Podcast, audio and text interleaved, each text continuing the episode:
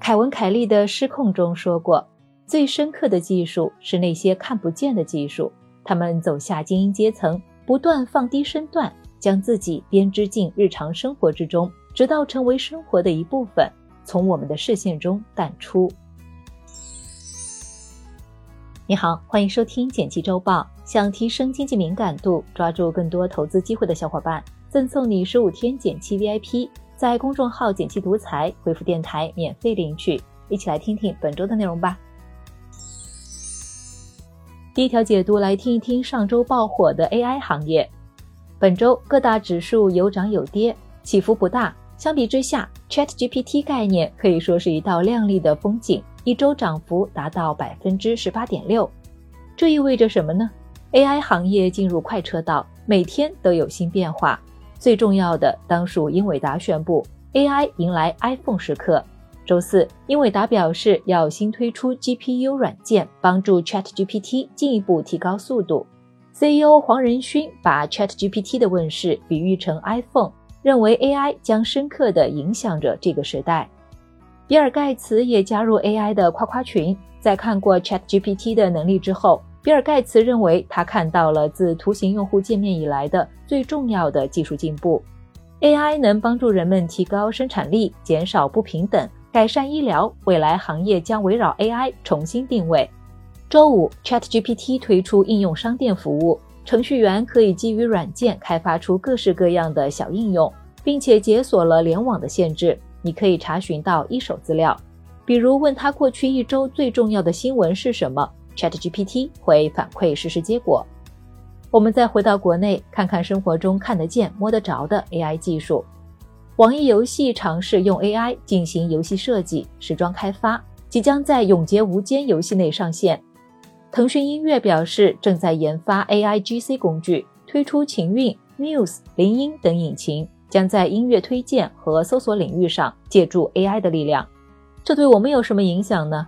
从投资看，全球芯片股都迎来了春天，但想要岁岁有今朝，还要看实际业绩。AI 更新换代越来越快，各大企业要是跟不上发展速度，股价还是会回到原点。在生活上，有些人开始焦虑，人工智能越来越强，以后是不是要和 AI 抢饭碗了？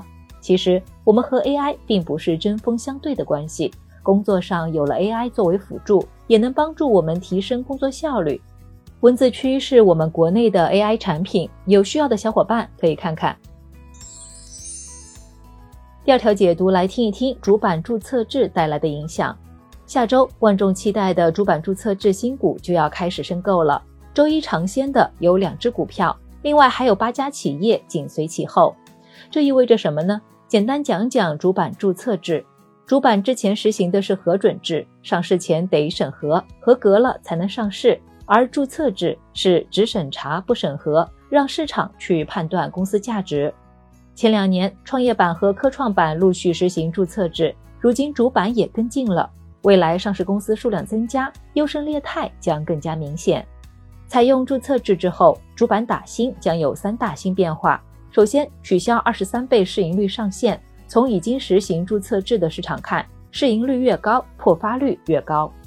核准制时代，市盈率有个二十三倍的天花板，所以最近七年都没有新股破发。注册制下，新股市盈率可以超过二十三倍，破发的不败金身估计要被打破了。其次，上市前五天不设涨跌幅，之后设置百分之十限制。证监会认为，主板股票的波动小于科创板和创业板，百分之十的限制能满足多数需求了。最后，沪市申购单位变为五百股。沪市申购单位由一千股调整为五百股，与科创板保持一致，中一千要交的钱变少了。这对我们有什么影响呢？主板注册制的出现，对咱们投资者的要求更高了。破发现象的出现，让咱们不能再闭眼猛冲。大家在申购前，得在公司基础信息和同行公司业绩上多下功夫，做足功课。另外，由于前五天没有涨跌幅限制，新股的股价波动可能更大。注册制股票名称后面会有 C 和 N 的标识，小伙伴们可以注意一下。第三条解读来听一听名创优品的逆势增长。最近名创优品发布了二二年财报，总的来说业绩还是不错的。经调整的净利润约八亿，同比增长一倍。第二财季中营收约二十五亿元，其中海外营收十亿元，对总收入的贡献提高到了百分之三十六。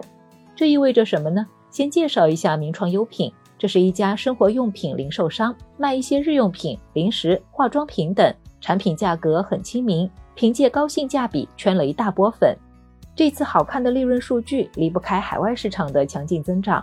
去年欧美国家通胀严重，消费者信心下降。大家都开始了消费降级，这就给了以十元店起家的名创优品机会。门店数量方面，海外增速超过了国内门店。商品交易总额上，在疫情扰动下，海外门店靠着四十五亿营收反超国内，并且增速很可观，达到百分之四十。另外，名创优品内部也进行了降本增效，衡量赚钱能力的毛利率指标比上一年增长九个百分点。国内市场由于品牌升级，一些产品售价在提升。另外，公司削减了部分产品的成本，销售成本大降百分之二十二。这有什么影响呢？名创优品今年以来涨了百分之六十，涨幅让人有些意外。不过，消费降级的受益者不只是一家公司，拼多多海外版 Time 的下载量也很火爆，外国人也流行起砍一刀的互动。对比之下，一些高端零售的日子就不好过了。例如沃尔玛的净利润就下滑了，大家把钱花在生活必需品上，自然减少了其他商品上的支出。